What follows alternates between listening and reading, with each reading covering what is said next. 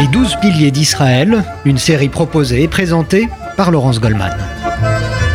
Bonjour à tous et à toutes, merci de suivre cette série originale sur RCJ consacrée à l'histoire des pères et mères fondateurs de l'État d'Israël. Nous sommes en compagnie de l'historien Georges Ayash, bonjour. Bonjour. Vous êtes l'auteur de ce livre, Les douze piliers d'Israël, publié aux éditions Perrin, et qui nous sert de fil conducteur pour raconter à travers ces grandes figures finalement la véritable épopée hein, qu'a été euh, la naissance puis le développement de l'État d'Israël. Nous allons nous pencher avec vous aujourd'hui sur la personnalité assez complexe et décriée finalement de Vladimir Jabotinsky que vous avez appelé le révisionniste. Alors nous avons évoqué dans notre dernière émission la figure de David Ben Gurion, le père du sionisme socialiste. Jabotinsky, lui, incarne un tout autre courant du sionisme. On peut dire que c'est l'aile droite du sionisme. C'est l'aile droite, c'est l'aile libérale et euh, il n'a jamais été attiré par, le, par le, sionisme de gauche et il va essayer de développer sa, sa vision du sionisme qui était une vision authentique à travers bon, beaucoup de difficultés parce qu'il était minoritaire et parfois aussi entouré de, de, gens qui, qui, étaient un peu extrémistes, ce qui fait qu'il a été catalogué immédiatement lui-même comme, comme un extrémiste, comme un, dictateur en, puissance, alors que ce n'était pas le cas. C'était un homme de grande culture, un intellectuel et, et sa personnalité même était, était à l'opposé de, de, de l'image qu'on a composée de lui. Alors comment en est-il arrivé, lui, au sionisme de droite? Je ne sais pas si on peut l'appeler comme ça à cette époque. Et alors que euh, de nombreux euh, sionistes euh, en Europe notamment étaient attirés, eux, par le socialisme. C'était plutôt à la mode dans... Bah par la réflexion période. intellectuelle. C'était d'abord un grand intellectuel. Il faisait des traductions de, de, de, de Gogol, de Pushkin, euh, et de Edgar Poe aussi d'ailleurs. Et, et, et, il est venu au sionisme par, par la réflexion en disant que effectivement il fallait que ce soit un État juif, mais un État de, de, de, liberté euh, dans lequel il n'y ait pas de l'embrigadement euh, nécessairement, et un État qui soit qui soit conforme à la, à la vision qu'il avait lui-même de, de l'homme juif, de, de l'idéal juif.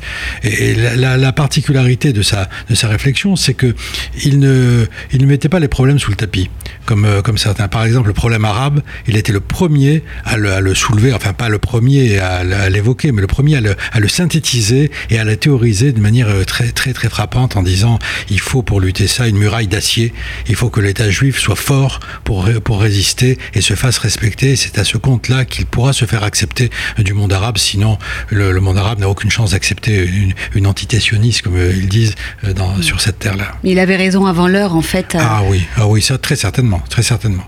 Euh, le courant révisionniste, c'est comme ça qu'on l'appelait euh, à l'époque. Tout à fait. D'ailleurs, il pas la connotation qu'on qu lui prête aujourd'hui. Non, hein. non, non. C'est puis c'est le nom du parti qu'il va qu'il va qu'il va créer hein, dans, dans, dans, les années 30, un parti qui va prendre de, l'ampleur, de l'extension, euh, qui va essayer de concurrencer le courant de, de gauche au sein de l'organisation sioniste mondiale et, et, qui va se retrouver minoritaire et pratiquement à la porte et il va en tirer les conséquences. Il y aura un dernier, une dernière tentative de rapprochement avec Ben Gurion et là c'était c'était un épisode tout à fait remarquable puisque ça s'est passé dans un hôtel à Londres. Ils se sont vus une dizaine de fois et ils étaient complètement hostiles au départ. Ils ont fini par sympathiser et quasiment devenir amis à la fin.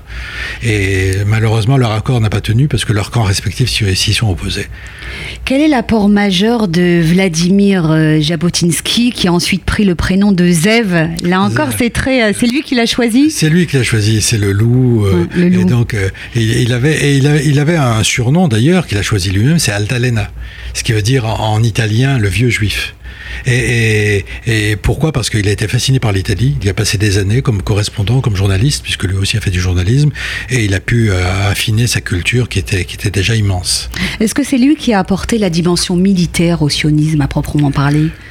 La, la, les organisations qu'il a créées se sont dirigées vers une sorte de, de, de militarisme. Hein. Le, le, le, Bétard, notamment, c'était le. Qui existe encore aujourd'hui d'ailleurs. Hein. C'est lui qui l'a créé. C'était en quelle année dans, dans, les années, euh, fin des années 20. La fin des années 20, début des années 30. Et le Bétard a surtout été important dans les pays de, de l'Est, comme la Pologne, etc. Et avec notamment, dont on parlera ultérieurement, Begin, qui, qui va être un des dirigeants du Bétard avant de devenir un proche de Jabotinsky. Euh, euh, on a beaucoup reproché, vous l'avez dit à Jabotinsky, euh, ces tentations extrémistes, voire fascistes. Hein, mais il faut dire qu'à l'époque, deux camps, s'affrontaient. Il y avait d'un côté les communistes, de l'autre les fascistes en Italie. Vous vous dites qu'il a été un grand pacifique finalement? Ah oui, oui, tout à fait. Il n'était pas du tout l'image. On, le surnommait Vladimir Hitler, hein, même dans les milieux sionistes de gauche, ce, qui, était incroyable. Mais, en quoi était-il pacifique alors? Il était pacifique parce qu'il voulait effectivement, c'est la, la, la, dissuasion qu'on a aujourd'hui. Si tu veux la guerre, si tu veux la paix, fais, fais, fais la guerre ou prépare-toi à la guerre plutôt. Et lui, c'était un peu ça. Et d'ailleurs, Ben Gourion a, a, été un peu sur ces, sur ces brisées-là hein, euh, à la fin des années, des années 40. Vous dites qu'il était un pessimiste réaliste. Qu'est-ce que ça veut dire? Il était pessimiste parce qu'il savait très bien que qu'un État juif ne serait pas accepté facilement par les Arabes et même serait repoussé d'emblée. Et donc, il était pessimiste sur ce plan-là, mais réaliste en pensant que euh, les Juifs étaient suffisamment forts et intelligents pour opposer un mur, justement, euh, et ne pas succomber. Euh, qu'est-ce qu'il reste aujourd'hui de la pensée de Jabotinsky? Est-ce que les nationalistes israéliens de 2019 à la sauce Benjamin Netanyahou en sont les héritiers?